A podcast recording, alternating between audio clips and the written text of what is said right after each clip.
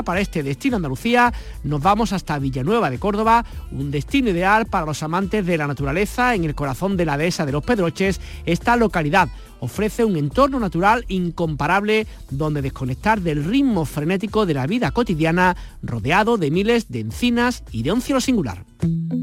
Destino Andalucía con Eduardo Ramos. You call me all friendly, telling me how much you miss me. That's funny, I guess you've heard my songs. Well, I'm too busy for your business. Go find a girl who wants to listen. Cause if you think I was born yesterday, you have got me. Húmedo y neblinoso durante mucha parte del año, el bosque de niebla es un enclave natural único y de lo más particular en la provincia de Cádiz. Se dice que hasta casi 250 días al año la niebla se adueña de este singular paraje. Se trata de un gran bosque que se extiende por los municipios de Tarifa, de los barrios y de Algeciras. Una selva de tipo tropical donde se quedan las nubes que frenan la sierra y que la humedad es tan grande que hasta los quejíos se cubren de líquenes. Aprovechamos este tema para saludar a José Ángel Cadelo, que es técnico de turismo en el Ayuntamiento de Algeciras. José Ángel, ¿qué tal? Muy buenas. Hola, muy buenas, ¿qué tal? Gracias por estar con nosotros. Es un lugar realmente único en nuestra Andalucía, ¿no? Bueno, eh, yo diría más, es un lugar único en Europa. Es uno de esos bosques eh, relictos donde, donde queda como eran los bosques en, Europa en, el terciario, en la época de los dinosaurios, y que se fueron, que fueron desapareciendo. Y este es uno de los muy, muy pocos bosques eh, que quedan en Europa, algo parecido podemos encontrar en algún sitio del archipiélago canario, pero aquí en Andalucía desde luego no hay ninguno, más y tiene un carácter, como te has dicho, muy especial, muy tenebroso, con niebla, eh, eso, 245, 250 días eh, al año, un, sitio con una alta protección dentro del Parque Natural de los Alcornocales, un sitio muy especial para hacer fotografía y un sitio eh, muy, muy con un ecosistema que no se corresponde a la latitud en la que se encuentra, ni siquiera al, suelo, a la, geología del terreno, y que de verdad merece la pena eh, ser visitado y ser conocido. Oye, ¿qué, se da en este lugar? Yo no sé si el levante, el mar, el, ¿qué se da para que, que confluya todas estas circunstancias y se convierta en este lugar en el que es el bosque de niebla? Eh, pues justo, tú, lo has dicho, es, precisamente el viento el que ha dado lugar a este tipo de, ecosistemas en la sierra de Algeciras. Por supuesto también la orografía del terreno. Tenemos unas, montañas que, dejan entre unas y otras unas, unos, se llaman canutos, ¿no? Geológicamente son unos cauces por los que discurren eh, arroyos y, ríos y en los que se encajonan, por decirlo de alguna manera, las nubes eh, que trae el levante desde el mar cargadas de agua y, generan esa niebla que, caracteriza concretamente a este bosque del que estamos hablando, pero también a, una, a, unos humedales, a unos bosques húmedos en los que en los que hay mucha precipitación a lo largo del año, dando lugar pues a un bosque del tipo de laurisilva que que no podemos encontrar en ningún otro sitio de, Andalucía ni, de, ni, del sur de España, que prácticamente no vemos eh, algo parecido hasta la cornisa cantábrica, un bosque muy verde eh, y con mucha agua, ya digo, fruto de, los fuertes vientos de levante, de las nubes cargadas de agua que vienen del mar y de esa orografía que las detiene, las encajona, las retiene y hace que, se precipiten sobre un, sobre un lugar que, que es un ecosistema ya digo, muy, muy especial. Por ser, como tú decías, un ecosistema tan particular, es un lugar especialmente protegido. Entonces quería preguntarte, a aquellas personas que lo escuchen, que estén interesadas, y lo recomiendo porque la verdad que estoy viendo la fotografía, yo no conozco el sitio, pero se ve un sitio espectacular. Aquellos que quieran visitar el lugar no pueden ir libremente, sino que tienen que concertar una cita, ¿no? Eso es, justo, bueno, sí se podría ir libremente a cualquiera de, las, de los otros senderos próximos en esta sierra, eh, como el sendero del río de la miel o el sendero de la garganta del capitán, que están eh, perfectamente señalizados, están homologados, pero concretamente para lo que, lo que es el, eh, en sí el bosque de niebla, pues hace falta un, un permiso del Parque Natural de los arcornocales, que se consigue muy fácilmente eh, escribiendo un correo electrónico al parque. No voy a dar la dirección porque es muy complicada, es más fácil que la... Lo buscamos en Google, fácil. Claro, la busquen en Google que aparece corriendo muy fácil, dirección de correo electrónico para pedir permiso y, bueno, nos lo dan. Lo único que quiere el parque pues, es tener conocimiento de, los grupos que no es un bosque, ya digo, muy delicado. Eh, eh, parece que nos va a salir en cualquier momento un dinosaurio por allí, entre los quejigos, el, el, el ¿no? el, el rododrezno, el, el laurel, el hechos que de algunas, de algunas especies que solo se encuentran aquí. Es un sitio que, como tú bien dices, porque estás viendo la fotografía, sí, sí. pues eh, es sorprendente, ¿no? Merece, merece la pena no solo visitar, sino, sino conocer un poco su historia y, sus particularidades. Que estoy pensando que un lugar como este ha hecho referencia antes al tema de la fotografía. Yo no sé si se habrán grabado películas de estas de miedo o parecida, pero vamos, el lugar es único, ¿no? Sí, no sé yo si películas de miedo no tengo constancia, no me extrañaría. Lo que sí es verdad que ha habido reportajes documentales de naturaleza eh, pues de muy grandes eh, eh, empresas. Yo recuerdo a la BBC rodando aquí, sí, porque porque somos somos conscientes o son conscientes los, los especialistas, los, biólogos en pues que este tipo de bosques son son, son muy escasos, ¿no? Y que y que apenas quedan ya y que representan un lugar incomparable para conocer cómo era en la, en la era terciaria la naturaleza que, que poblaba toda, toda, todo el continente europeo. Has hecho referencia a este bosque de niebla del que estamos hablando, también a la ruta del río de la miel, la garganta del capitán. Son rutas complicadas para gente que esté muy preparada, no es necesario. ¿Cuánto tiempo se puede tardar en, recorrer tranquilamente todo esto? Bueno, para llegar al bosque de niebla pues, es un sendero eh, circular en el que hay que caminar algo, es decir, no lo recomendaría yo a niños menores de 14 años ni a personas que tengan una especial eh, dificultad para, para moverse, pero pero no no es un no es un eh, está está escrito por la por la Federación de Montañismo como de dificultad moderada, es decir que es una cosa sobrellevable, ¿no? Y se, se hace en un día, pero es verdad que hay que estar varias horas entre la ida y la vuelta, pues caminando por por trechos y, y senderos porque no están eh, perfectamente eh, preparados para, para ello. hay otros alternativos, ¿no? Como, como te decía, en la misma zona. Desde todos se pueden tener una, una, perspectiva fantástica, no solo de la montaña en sí, sino de, del estrecho de Gibraltar, porque, porque desde estos lugares pues hay una fabulosa pista sobre, sobre el estrecho, incluso sobre los montes de, de enfrente, del norte de África. Ten en cuenta que todo esto pertenece a la única reserva de la biosfera que tiene carácter intercontinental, es decir, que abarca territorios en Europa y en África. Es la única reserva intercontinental de la biosfera, de las eh, declaradas por Naciones Unidas, por la UNESCO concretamente, que existen en, que existe en el mundo. Y mm, el río de la miel, pues es un sendero, por ejemplo, igual que la garganta del capitán, muy fácilmente de alcanzar su punto de partida, al que se podría llegar incluso en autobús, si no se tiene coche propio, o caminando, porque también está muy cerca del núcleo urbano, y a partir de ahí, pues el del río de la miel, pues no sé a ojo, pero yo creo que en una hora y media se ha llegado a, a una de las ya pozas más importantes, ¿no? Que, que, que si misma ya es un espectáculo y el de la garganta del capitán igual, ¿no? A lo mejor un poquito más, a lo mejor una hora, dos horas eh, para llegar a la, a la propia garganta, ¿no? Donde hay pues una cascada, una, una caída de agua imponente y preciosa eh, y donde disfrutar también pues de una vegetación, de una sombra, de un, de un microclima eh, extraordinario. Son lugares preciosos que sí que están preparados para el acceso de todos los públicos. Eh, imaginamos que por las características del sitio, por lo que me estoy imaginando, casi que da igual visitarlo en cualquier época del año, quiero pensar, pero no sé si se recibe mayor número de turistas en algún momento de año específico o más o menos un goteo durante los 12 meses del año. Pues mira, eh, es verdad que los aficionados al senderismo, mm, sabes que recorren eh, por los diferentes puntos, sus, diferentes objetivos en cualquier época mm, del año. En, primavera son sitios especialmente llamativos y, bonitos, pero mm, ya digo que a partir del, de la entrada del otoño, durante todo el invierno, son sitios en los que llueve mucho. Es decir, que cuando no, no está lloviendo en Algeciras, uno mira hacia las montañas de la Sierra de Algeciras, las montañas del Cobre, y uno ve que allí están las nubes encajonadas y se ve, y se, ve desde, desde Algeciras, se ve se ve la precipitación.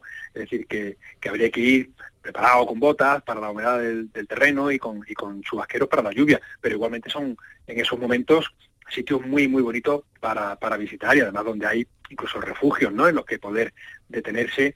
Pero sí, es un sitio yo creo que es recomendable, sobre todo en esas épocas, en, primavera por supuesto por la vegetación y, también en otoño, ¿no? Verano, invierno, pues, eh, pues no tanto, para, para los muy aficionados.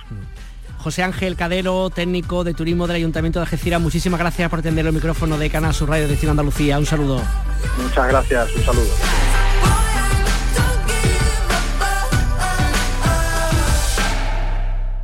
Viaja con nosotros a tu destino. Destino Andalucía.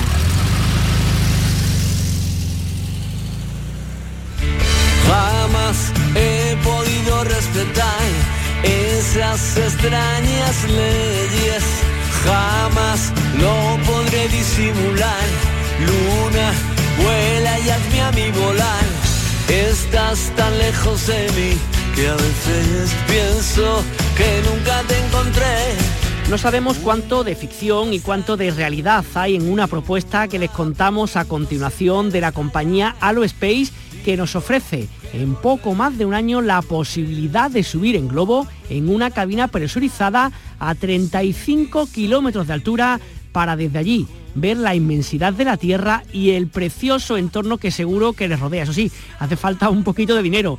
Una propuesta que nos trae nuestro compañero Fernando Ariza. Muy buenas. Hola Edu, son viajes al espacio de manera sostenible, ¿eh? con vuelos comerciales con emisión cero. Carlos Mira es el CEO, el director ejecutivo de esta empresa. Carlos, muy buenas tardes. Eh, buenas tardes. ¿Utopía o realidad? Pues muy realidad, muy realidad, porque ten en cuenta que nosotros eh, hemos hecho ya un primer vuelo, hicimos el primer vuelo en diciembre del año pasado. En este primer vuelo lo que hicimos ya fue demostrar todo nuestro concepto operativo, que básicamente lo que ofrecemos es subir a ocho pasajeros en una cápsula presurizada hasta una altura de 35 kilómetros. Subimos con un globo, es un globo además que es un globo de gas totalmente sostenible, y bajamos soltando gas del globo y luego aterrizamos con un paracaídas tipo los parapentes, un paracaídas dirigible que nos permite entrar en un campo de fútbol. Y eh, aparte de ser sostenible, lo que ofrecemos realmente es la experiencia increíble de ver la Tierra desde fuera de la atmósfera. Es lo que los astronautas llaman el efecto perspectiva. Y ese efecto perspectiva, yo he tenido ocasión de hablar con varios astronautas que dicen que cambia la percepción que tenemos del planeta, que nos cambia la vida, que es una experiencia transformacional, que es lo que queremos ofrecer. Eh, ¿Estas pruebas que habéis realizado, Carlos, son ya con son con personas, ya con pasajeros o todavía no? Todavía no. Mira, el hacer un, sistema de este tipo, que es un vehículo espacial, en donde además tenemos que garantizar la seguridad de todos los pasajeros, pues es eh, un proceso que hay que hacer siguiendo todos los procedimientos que afortunadamente están ya muy probados la tecnología aeroespacial. Normalmente piensa que para desarrollar un proyecto de este tipo, si te va muy bien, como el caso nuestro, necesitas cinco años. Y necesitas seguir todo un proceso que está muy, muy ya probado, en donde el diseño tiene una serie de fases. Cada fase del diseño construyes un prototipo, lo pruebas, validas, vas evolucionando y eh, normalmente pues tardas unos tres años, tres años y medio, en hacer tu primer vuelo tripulado. Nosotros podíamos haber hecho ya un vuelo tripulado subiendo gente, pero no nos hubiera servido para demostrar nada. Porque nosotros en el vuelo que hicimos, incluso en el primero, si hubiéramos subido eh, alguien con un traje de astronauta, pues con eso ya eh, tiene la experiencia. Nosotros estamos haciendo el proceso en donde en esta fase lo que estamos probando es todos los sistemas. De hecho, estos días estamos en California en, el desierto de Mojave, que es un sitio fantástico para ese tipo de pruebas, en donde lo que estamos probando es el paracaídas de descenso. Hemos hecho ya dos vuelos con pleno éxito la semana pasada. Vamos a hacer nuestro primer vuelo tripulado a final del año que Es el espacio que se conoce como el área de Kudeback, ¿no? Allí en, California, que dice todo el mundo que reúne las mejores condiciones para realizar este tipo de, Absolutamente. Es un, es un lado es un lago seco. Eh, además es impresionante porque tienes incluso esa sensación de espejismo que te dan a veces los, lagos secos. Tenemos en principio previsto empezar nuestros vuelos tripulados con pasajeros eh, a finales del 2025. Y ahí, pues, curva de la experiencia. Poco a poco ir aprendiendo, y subiendo cada vez más gente. Llegamos eh, a final de esta década, para el 2029, pues pensamos hacer como 400 vuelos al año y subir más de 3.000 personas que tengan la posibilidad de tener esta experiencia transformadora del efecto perspectiva y para poder hacer eso vamos a operar desde cuatro bases. Ten en cuenta que estamos volando con un globo estratosférico, algo que vimos también en la India es la importancia de que no haya nubes. La experiencia visual que tienes con nubes pues no tiene nada que ver con la experiencia cuando no hay nubes, ¿no? Y por ejemplo aquí en España, desgraciadamente, pues no podemos garantizar que no haya nubes excepto pues de junio hasta septiembre. Que dices un pasajero que venga la tercera semana de, abril y no sabes el año que viene que vamos a tener nubes o no. Pero aquí tendremos una base, probablemente además en Andalucía, en el sur, y vamos a tener bases pues en Arabia Saudí, vamos a tener una base en Australia, vamos a tener una base en Estados Unidos, estamos contemplando también la posibilidad de, en el hemisferio sur, tenerlas en África del Sur y en Argentina.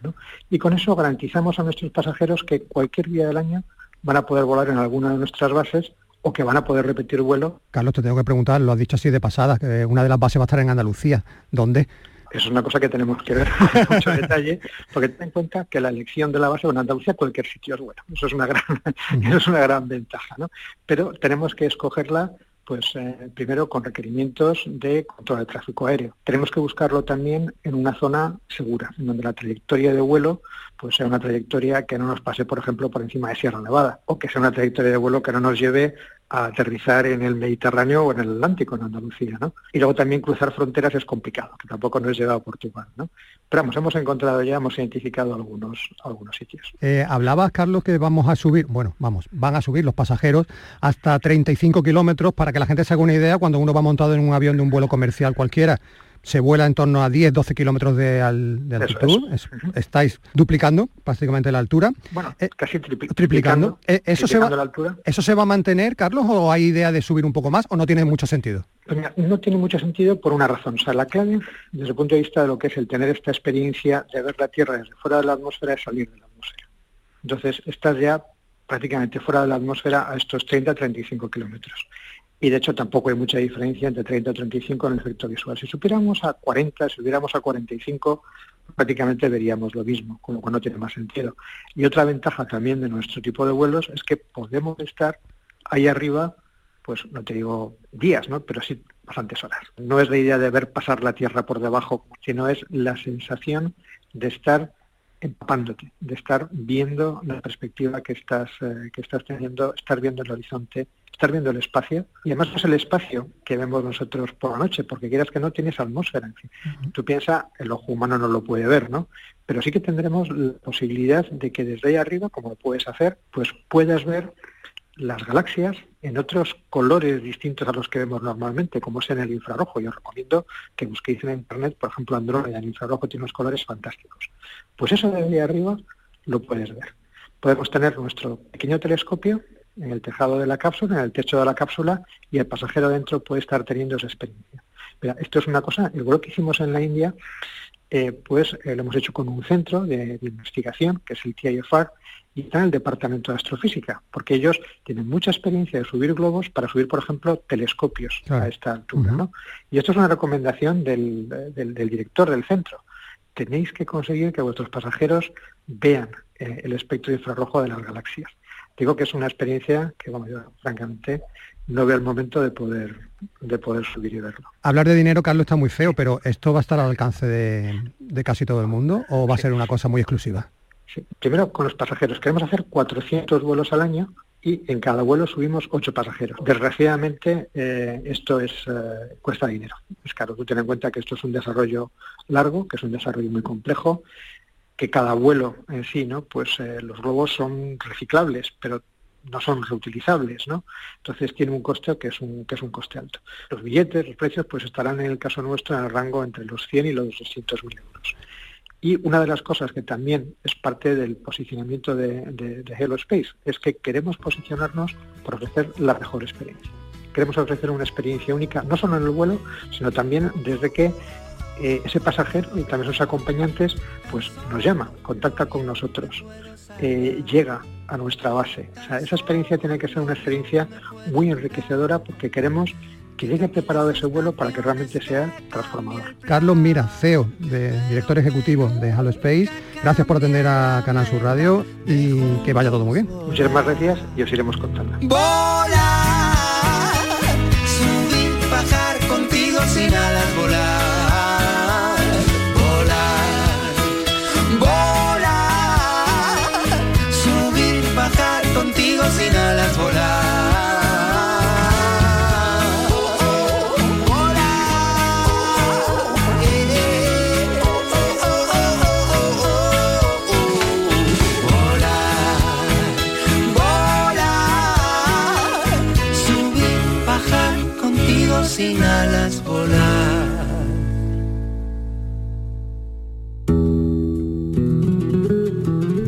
Destino Andalucía con Eduardo Ramos.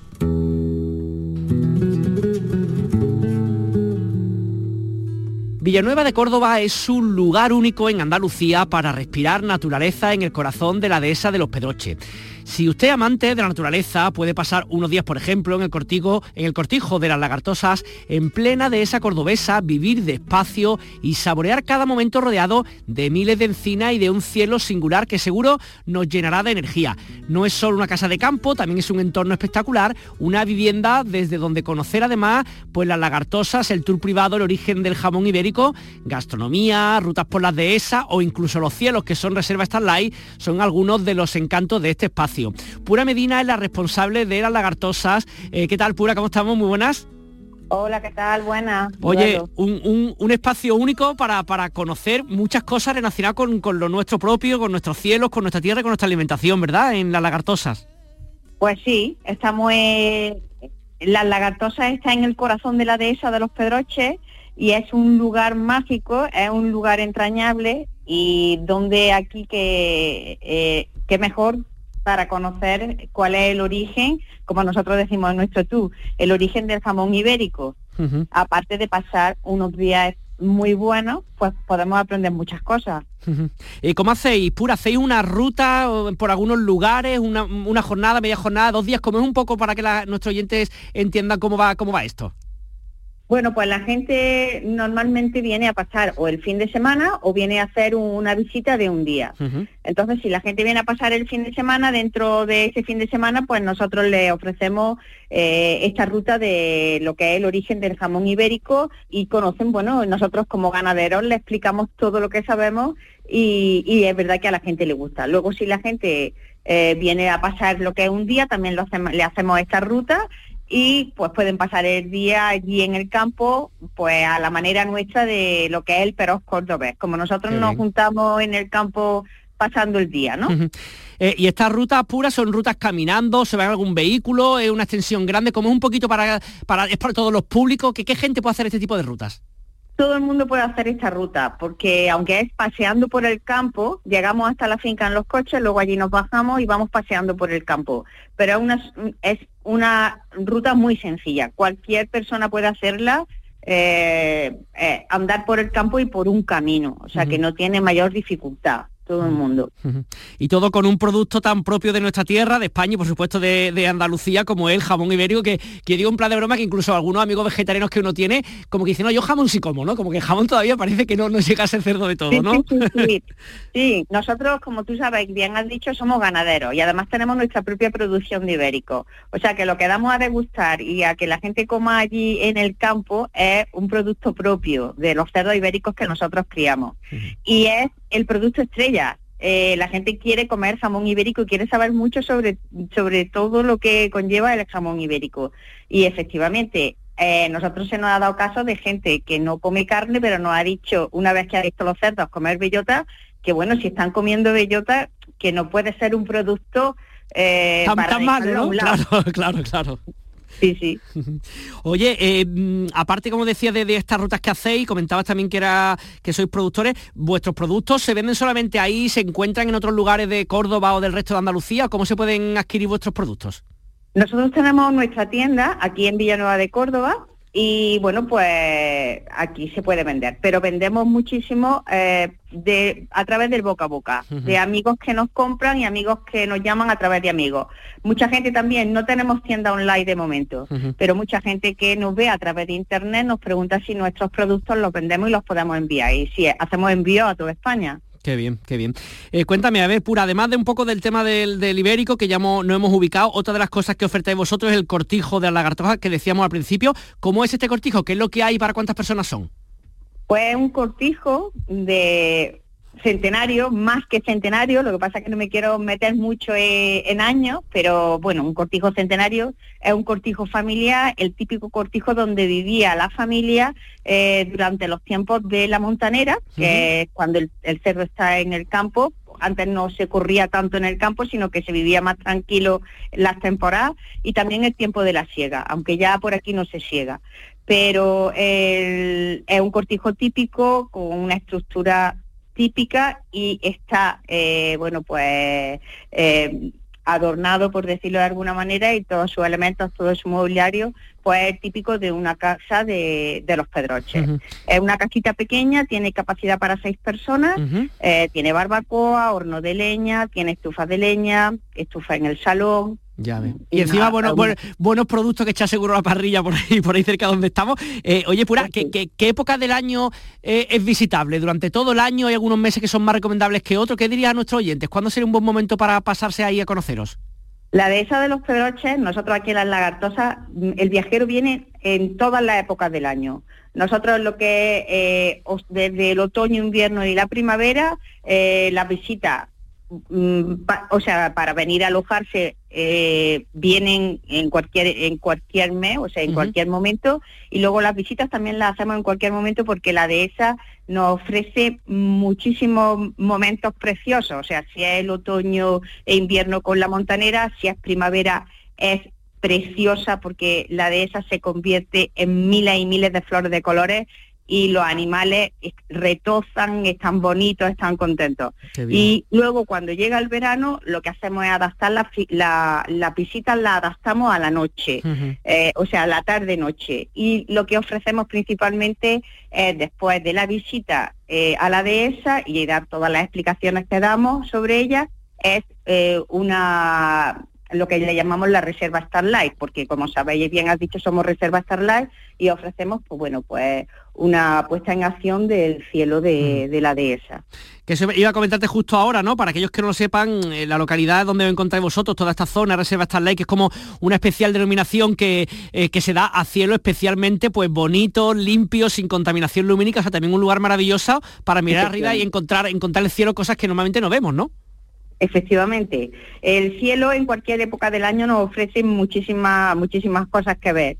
Eh, nosotros principalmente lo ofrecemos en verano, pues bueno, pues porque no hace tanto frío, eh, aunque ya te digo, la gente viene en cualquier época del año a ver los cielos, porque el cielo del invierno es fantástico y la gente que sabe mucho lo prefiere. Pero nosotros, para que sea como más acogedor, lo ofrecemos en verano ya en primavera y verano y eh, bueno pues un experto eh, hace guía guía lo que es la experiencia para que bueno desde el que sabe o, desde el que no sabe nada se, se quede un poquito enterado de qué es lo que tenemos encima en este cielo tan espectacular. Totalmente. Pues nada, aquellos que les interese todo esto de lo que hemos estado hablando, metan por internet las lagartosas, que ahí seguro que descubrirán todo esto y verán cómo poder reservar o poder visitar este lugar. Pura Medina, responsable de la lagartosa, muchísimas gracias por estar con nosotros y que vaya todo muy bien. Un saludo.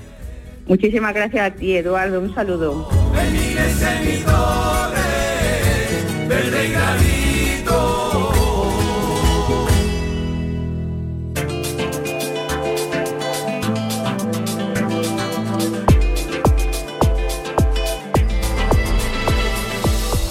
Aquí Destino Andalucía. Les esperamos las semanas que vienen con más propuestas para seguir descubriendo los encantos de nuestra tierra. Recuerde que pueden seguirnos en Canal Sur Radio los viernes a las seis y media de la tarde y en Radio Andalucía Información los sábados a las 9 de la mañana. Y por supuesto en nuestro podcast disponible 24 horas del día en nuestra web. Que acaben estupendamente este 2023 y reciban 2024 con mucha alegría y con muy buenos proyectos. En Canal Sur Radio y Radio Andalucía Información, Destino Andalucía.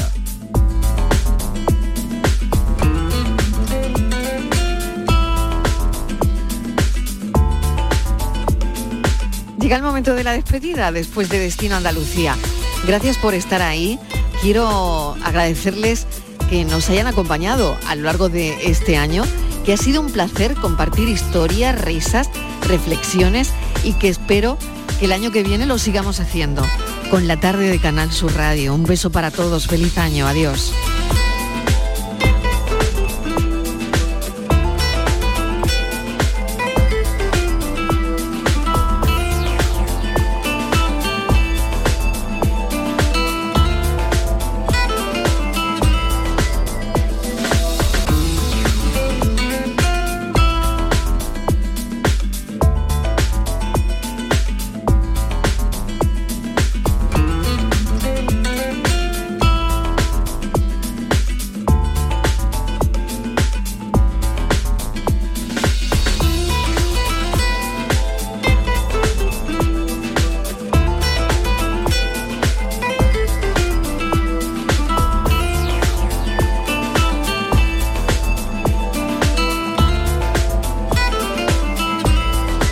De Canal Sur Radio con Mariló Maldonado.